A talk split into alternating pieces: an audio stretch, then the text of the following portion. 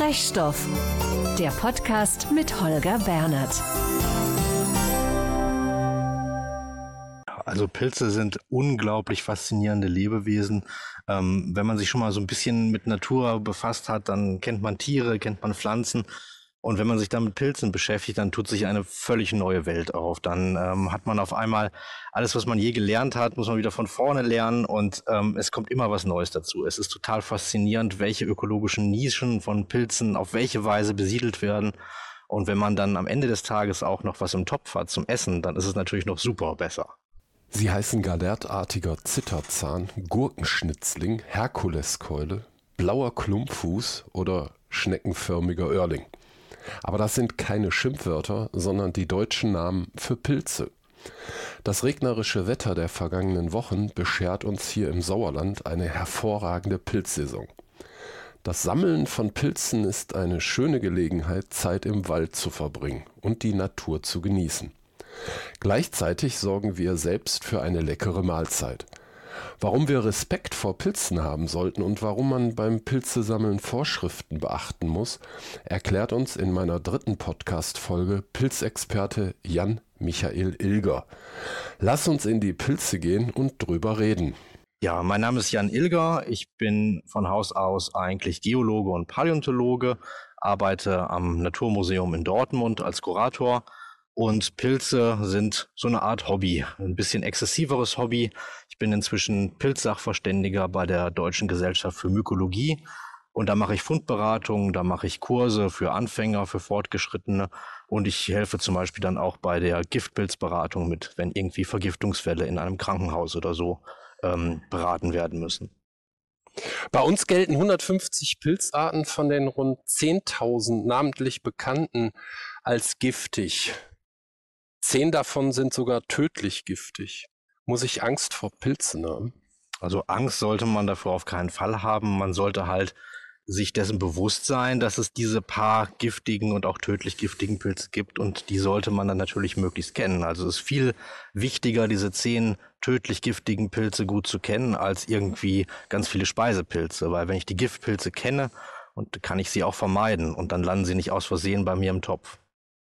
Und welche Merkmale gibt es bei diesen giftigen Pilzen, die ich beachten muss? Die Frage müssten wir jetzt zehnmal hintereinander beantworten, weil wenn ich sage, es gibt zehn tödlich giftige Pilze, dann gibt es nicht ein Merkmal, was sie alle vereint, sondern jeder dieser Pilze hat eine ganz eigene Merkmalskombination, die man kennenlernen muss und jeden Pilz einzeln betrachten muss. Es hilft jetzt nicht, sich irgendwelche Faustregeln oder so zurechtzulegen, sondern man muss wirklich die einzelnen Pilze kennenlernen und mehrfach gesehen haben. Wenn ich jetzt äh, den falschen Pilz gegessen habe, welche Vergiftungssymptome gibt es da? Hat da auch jeder giftige Pilz äh, sein, seine eigene Symptomatik? Ja, genau. Also ähm, das ist jetzt nicht ein Pilzgift, was es gibt, was alle Giftpilze hätten, sondern jede Pilzart, die für uns Menschen giftig ist, hat auch einen ganz eigenen Giftcocktail. Das ist oft auch nicht nur ein Giftstoff, sondern eine Kombination aus mehreren. Und so können dann auch die Symptome, die bei so einer Pilzvergiftung auftreten, ganz unterschiedlich sein. Und da ähm, ist es natürlich ganz entscheidend, dass wenn der Verdacht auf eine Pilzvergiftung besteht, dass man dann auch rausfindet, welcher Pilz wurde da gegessen und welche Symptome sind zu erwarten. Das ist dann für die Ärztinnen und Ärzte natürlich ganz wichtig, wie sie behandeln. Gibt es denn sofort Symptome? Man hat sie gegessen, wie man im Krimi sieht. Äh, der, das Opfer äh, bricht am Tisch noch zusammen und ist dann tot? Oder äh, gibt es erst Magenkrämpfe oder gibt es erst Wochen später Symptome? Wie setzen die sich denn zusammen? Ja, also Jein zu allem. es kann ganz unterschiedlich sein. Also diese Vorstellung, dass ähm, jemand eine Pilzmahlzeit isst und dann tot zusammenbricht noch am Esstisch, das ist ähm, Fantasie. Sowas gibt es nicht. Aber ähm, bei Magen-Darm-Problemen, also so einer gastrointestinalen Symptomatik, ähm, da kann es durchaus sein, dass noch während während der Pilzmahlzeit die ersten Beschwerden auftreten oder kurz danach, also Minuten danach, dass man Bauchschmerzen kriegt, sich bereits erbrechen muss oder sowas. Aber die wirklich ernsthaften, lebensbedrohlichen Pilzvergiftungen sind oft auch deswegen so heimtückisch, weil sie sehr viel später die ersten Symptome aufkommen lassen. Manchmal Stunden später, in Extremfällen sogar Wochen später. Ähm, Gibt es auch äh, Pilze, die fasse ich an und dann bin ich vergiftet? Theoretisch ja, zum Glück nicht bei uns, aber zum Beispiel in Australien, Papua-Neuguinea und so weiter, da gibt es einen kontaktgiftigen Pilz, der auch beim Anfassen zu wirklich ernsthaften, zum Teil tödlichen Vergiftungen führen kann. Bei uns zum Glück nicht. Ähm, gibt keine kontaktgiftigen Pilze in Mitteleuropa. Da muss ich schon ein Stück vom Pilz runterschlucken. Also es muss wirklich was im Magen ankommen, damit es zu einer Pilzvergiftung kommen kann. Pilze sind ja keine Pflanzen, die sind aber auch keine Tiere. Welche Art gehören sie denn an? Pilze sind Pilze, also ein ganz eigenes Reich innerhalb der Organismen. Man teilt die Organismen so grob in fünf Reiche ein. Das, zwei davon sind so einzellige Bakterien, Algen und sowas, sag ich mal im weitesten Sinne. Ein drittes Reich sind die Pflanzen, das vierte die Tiere und als fünftes Reich kann man die Pilze nennen. Also was ganz eigenes. Pilze sind mit den Tieren, also mit uns auch näher verwandt als mit den Pflanzen, aber es sind keine Tiere und es sind keine Pflanzen. Wenn ich jetzt irgendwo einen Pilz sehe, Champignon, ein Pfifferling, den rupfe ich dann mit äh, Stiel und Wurzel aus. Ist der dann tot oder was habe ich dann in der Hand? Ja, also Wurzeln hat so ein Pilz schon mal nicht, sondern was manchmal unten so wurzelartig an dem Fruchtkörper unten dran hängt, das ist eigentlich ein kleines Stückchen von dem eigentlichen Pilz. Und dieser eigentliche Pilz ist ein großes Geflecht, was den Boden oder das Holz, auf dem der Pilz wächst, durchzieht. Ähm, ein sogenanntes Myzel. Und das ist der eigentliche Pilz, der also riesig groß werden kann. Ähm, und was wir pflücken, das sind eigentlich nur die Fruchtkörper oder man könnte auch sagen die Geschlechtsorgane der Pilze. Man kann das vielleicht mit einem Apfelbaum vergleichen. Also das Geflecht im Boden ist der eigentliche Baum sozusagen und der Fruchtkörper, also der Steinpilz zum Beispiel, den ich abpflücke, das ist der Apfel.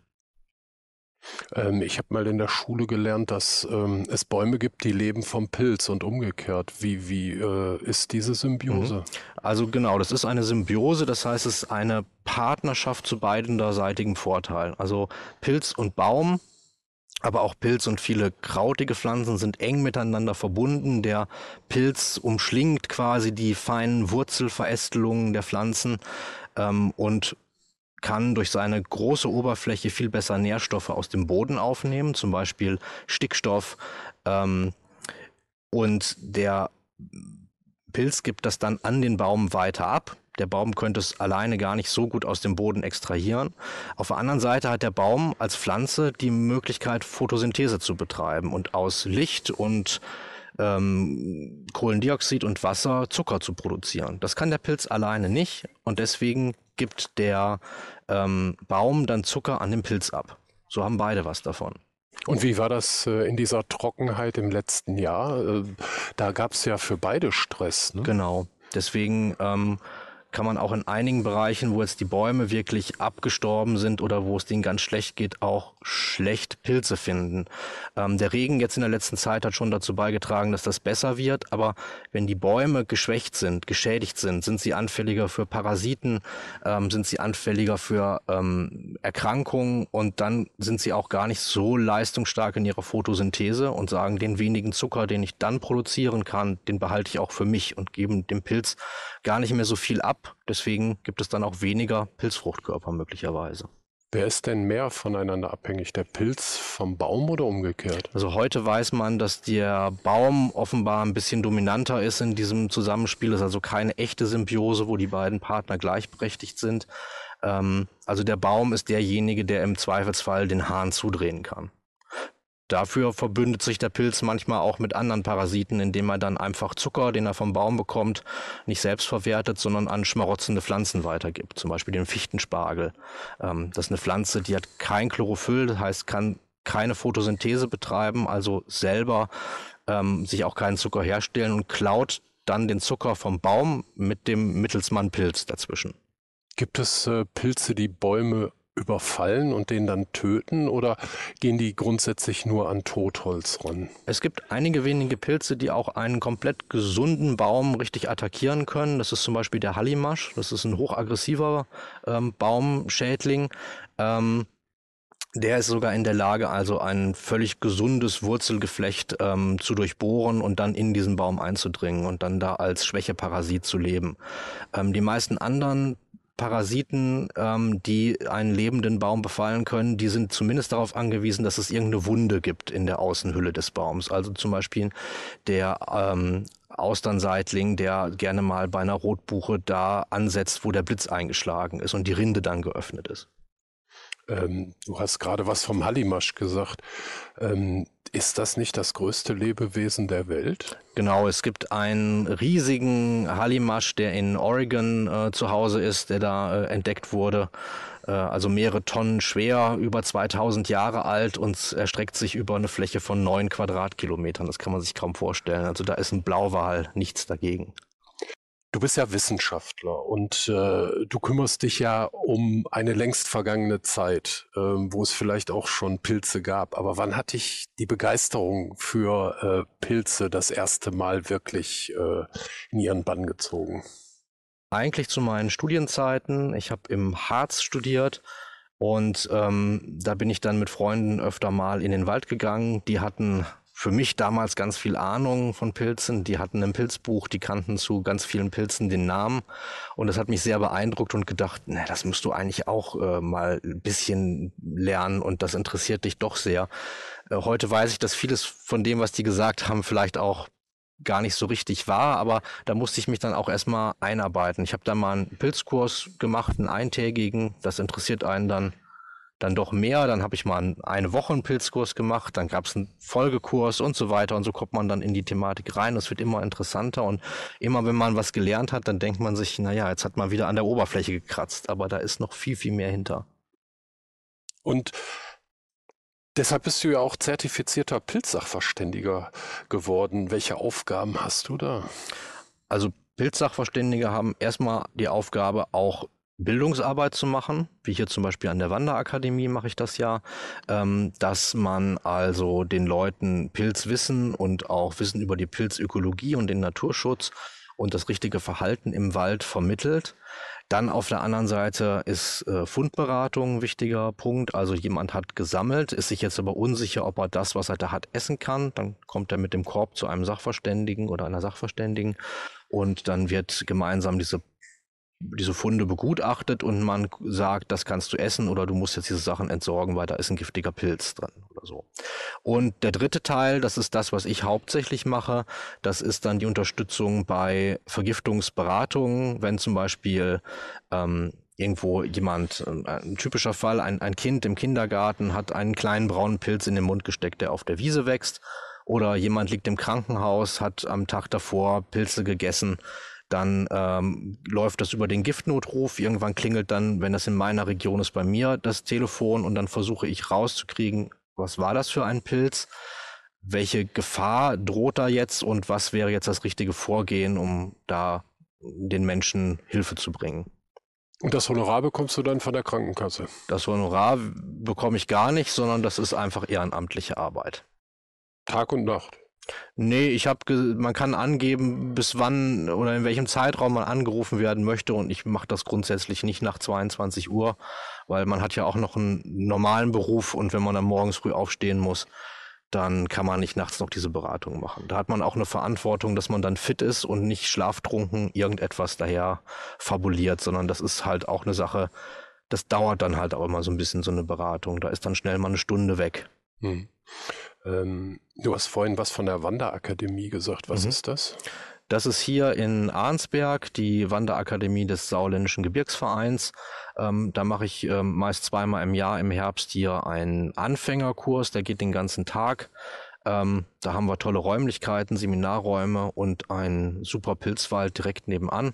Da kann man das super machen, dass man äh, vormittags einen Theorieteil macht. Das ist dann halt auch wirklich viel Theorie, weil man da die Grundlagen schafft, um später selber Pilze bestimmen zu können. Und nach einem gemeinsamen Mittagessen geht's dann in der Regel in den Wald und dann wird gemeinsam gesammelt, gemeinsam bestimmt. Und wenn alles gut läuft, können noch alle noch ein paar Pilze mit nach Hause nehmen. Da bist du aber nicht ehrenamtlich tätig. Das wird als nebenberuflicher Dozent äh, genau, genau. honoriert. Da gibt es ja. ein kleines Honorar für. Und das große Honorar äh, generierst du wo?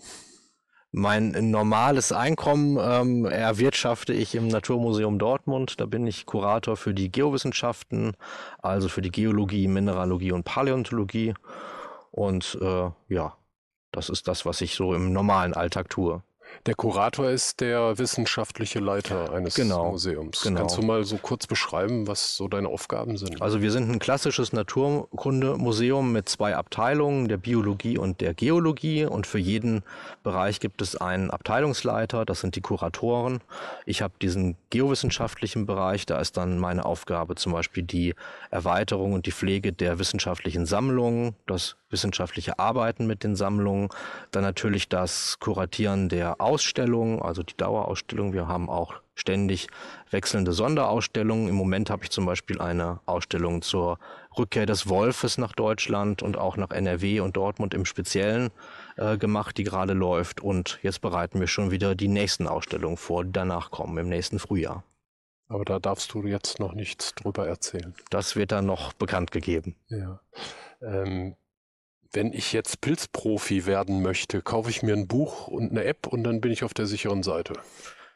Ähm, jein, das wäre zumindest der Einstieg, um schon mal in die Richtung loszulaufen. Aber um Pilzprofi zu werden, da braucht man wahrscheinlich schon ein paar Jahre, ähm, um sich da über verschiedene Kurse und ähm, ganz viel Austausch mit anderen Leuten, sich das Wissen da anzueignen.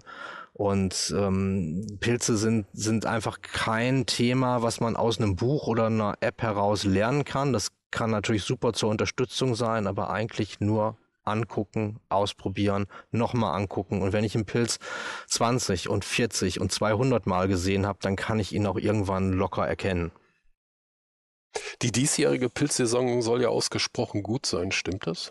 Ja, ähm, im Moment ist es schon so wieder ein bisschen abgeflaut, habe ich den Eindruck, aber generell waren die Pilze dieses Jahr sehr früh da, auch die Röhrlinge waren sehr früh da und sehr, sehr viele, also Steinpilze und Maronen und so weiter wurden schon ganz früh in großen Mengen gefunden.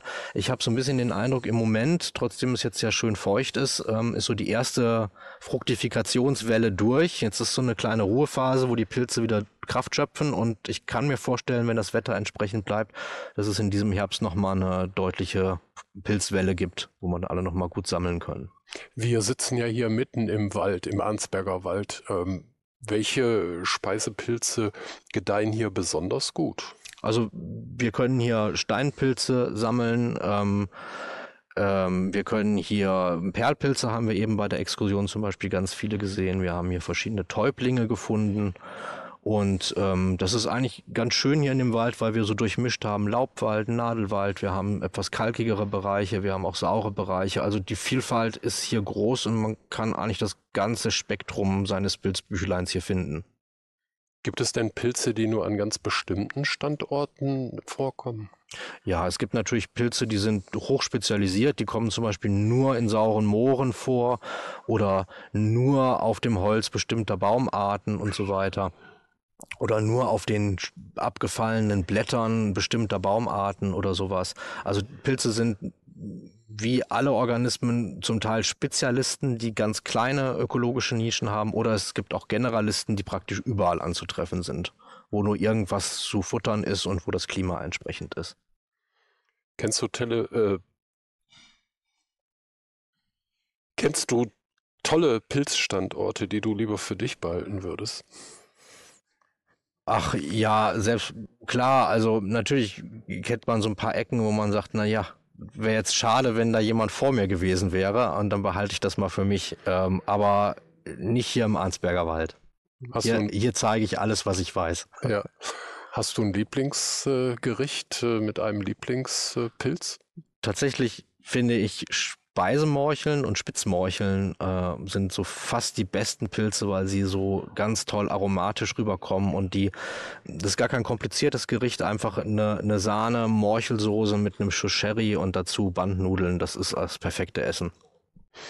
Okay, zum Ende hin habe ich wieder Impulskarten mitgebracht. Wenn du bitte eine Karte ziehst, und spontan vorliest und die dann auch beantwortest. Das wäre prima. Die Karte ist leer. Eine leere Karte. Warum ist die Karte leer? Dann nehmen wir die mit. Von diesen 40 Karten ist tatsächlich eine Karte leer. Dann ich bitte noch erwischt. einmal. Was hast du in dieser Woche Neues gelernt? In dieser Woche habe ich gelernt, dass ich eigentlich viel weniger über Pilze weiß, als ich vorher dachte. Also jedes Mal, wenn ich mich auf so einen Kurs vorbereite und ähm, dann nochmal mich in bestimmte Sachen einlese und auch etwas, was ich im Jahr davor erzählt habe und dann nochmal in die neuere Literatur gucke, dann stelle ich fest, da ist schon wieder so viel Neues passiert und so viele neue Erkenntnisse und dann bin ich immer baff, wie wenig ich eigentlich weiß. Das macht auch ein bisschen ehrfürchtig manchmal. Das glaube ich. Ja, vielen Dank für dieses Gespräch, Jan. Das war sehr interessant. Und jetzt lass uns an die Bar gehen und ein Pilz trinken. Ein Pilzchen, auf jeden Fall. Danke. Gerne.